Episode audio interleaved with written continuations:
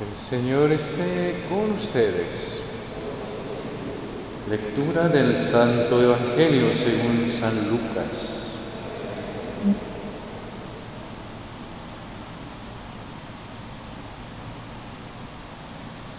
En aquellos días, María se encaminó presurosa a un pueblo de las montañas de Judea y entrando en la casa de Zacarías, saludó a Isabel.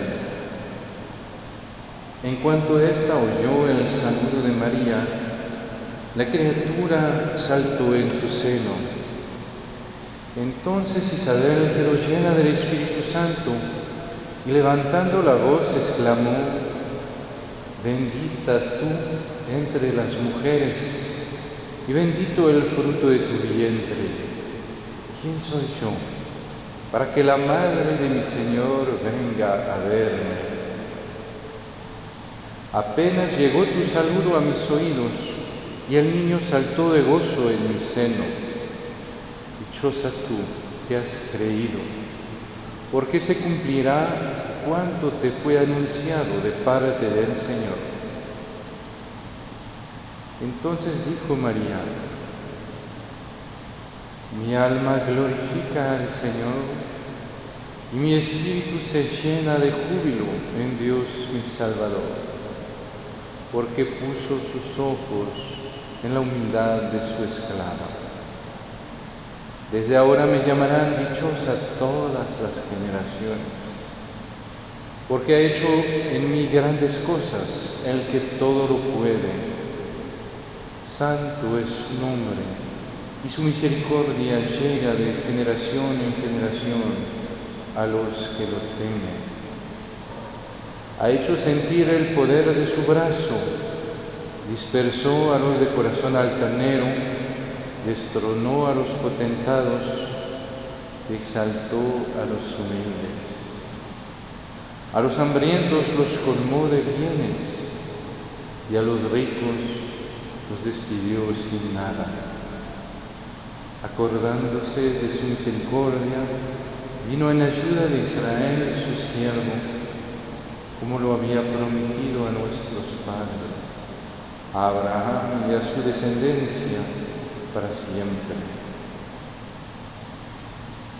María permaneció con Isabel unos tres meses y luego regresó a su casa.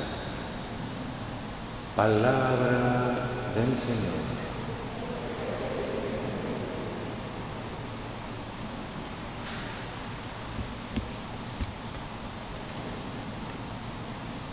Hoy celebramos esa gran solemnidad de la Asunción de María. Y veíamos en la primera lectura esa mujer con una corona de estrellas envuelta por el sol, con la luna bajo sus pies, mujer de, del Apocalipsis, que dio pues a luz a a ese hijo varón que va a, conducir, a guiar a las naciones, que es Jesús, que es Jesús. Y lástima nos cortaron la primera lectura, porque al final, un poquito más lejos, dice que el dragón pues trata de, de, ¿cómo decir?, de perseguir a la mujer, pero no puede, y entonces pues él quiere pelear, batallar con los hijos de la mujer. Y San Juan nos va a decir que los hijos de la mujer son los que guardan el testimonio de Jesús y los mandamientos de Dios. Los hijos de la mujer al final son todos que realmente pues quieren acoger al Señor profundamente en su corazón, como el discípulo amado que la recibió como madre en la cruz. ¿ah? Y es tan bello de ver que pues es, es así como el Señor nos da a María eh, como madre. Y que entonces todo ese recorrido, su vida hasta la Asunción, eh, es para nosotros. ¿ah? Y, y, es tan bello de ver cómo en el Evangelio vemos a, a María que camina, nos recuerda que nuestra vida es una peregrinación. Es una peregrinación hacia qué? Hacia una presencia más íntima de Jesús. Ahí uno podría preguntar, pero ¿cómo puede ser más íntima que cuando estuvo María en la visitación? En que justamente estaba con Jesús, iba a decir, en su vientre, con Jesús en ella. Y uno dice, sí, sí es verdad, es una, ya es una presencia tan íntima como la de un bebé con su mamá. Pero todavía, justamente, es lo que es increíble, es que, pues sí, María teniendo a Jesús en ella, todavía no sabe quién es Él, no sabe hasta dónde va su amor para con ella. Y toda la vida de María es para entrar en una intimidad más grande con Jesús, para poco a poco no solo tenerlo, no solo verlo, no solo cuidarlo, no solo admirar, admirarlo desde fuera, sino entrar siempre más en esa comunión del corazón con Jesús, hasta que realmente uno pues viva, eh, como dice San Pablo, ¿no? ya no soy yo el que vive, sino es Cristo que vive en mí. Es Cristo que vive en mí porque justamente mi vida y la suya no hacen más que una sola, una sola vida. Y María nos enseña ese camino. Es muy bello de ver que ella justamente nos, enseña ese camino por el rosario. ¿Qué es, ¿Qué es el rosario? El rosario es la vida de Jesús envuelta por el amor de María. O es la vida de María llena del amor y de la presencia de Jesús. Y al final, ven, es lo que María nos invita a hacer, hacer de nuestra vida un rosario, hacer de lo que vivimos no solo eventos de nuestra vida, sino misterios.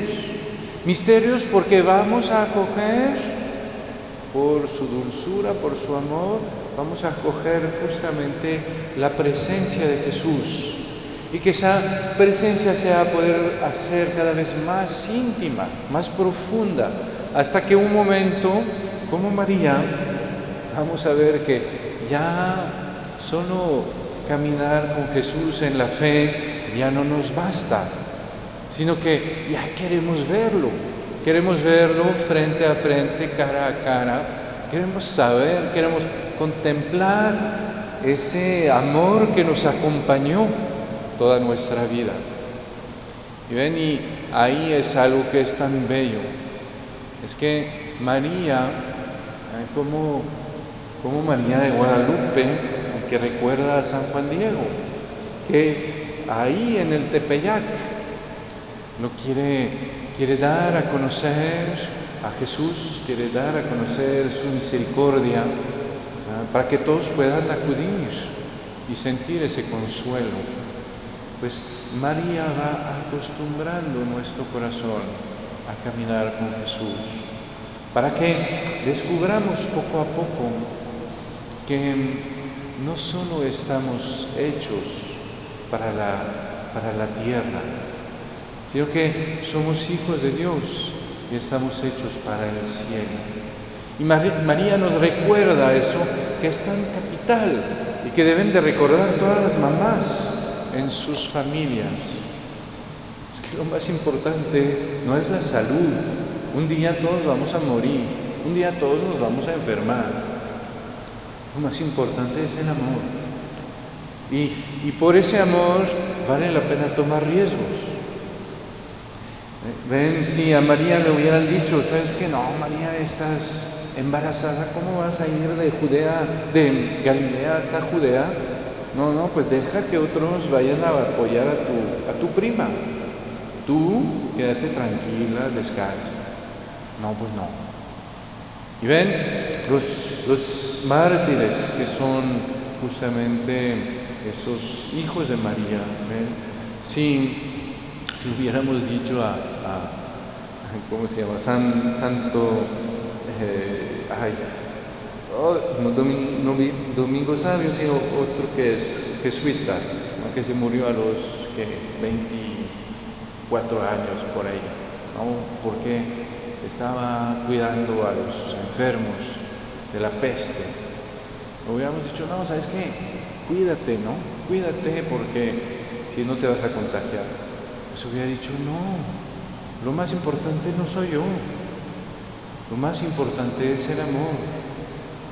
Más importante es, es estar con quien lo necesita, es dar esa esperanza a los que la, la necesitan, es, es saber que hay cosas que valen la pena arriesgar la vida. Decía San Maximiliano María Colbe, decía, uno no tiene razón para vivir hasta que encuentre una razón para morir, hasta que encuentre una razón para dar la vida, ¿sí? hasta que ah, descubra un amor en su vida que valga la pena arriesgar hasta la propia vida de uno.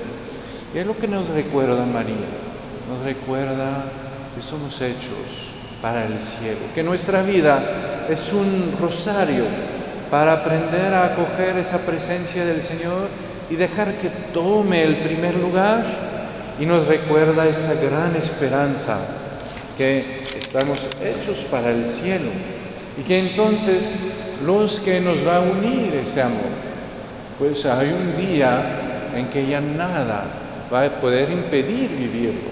Hay un día en que justamente ya no habrá ni lágrimas, ni separación, ni nada, porque justamente ese amor va a poder tomar todo.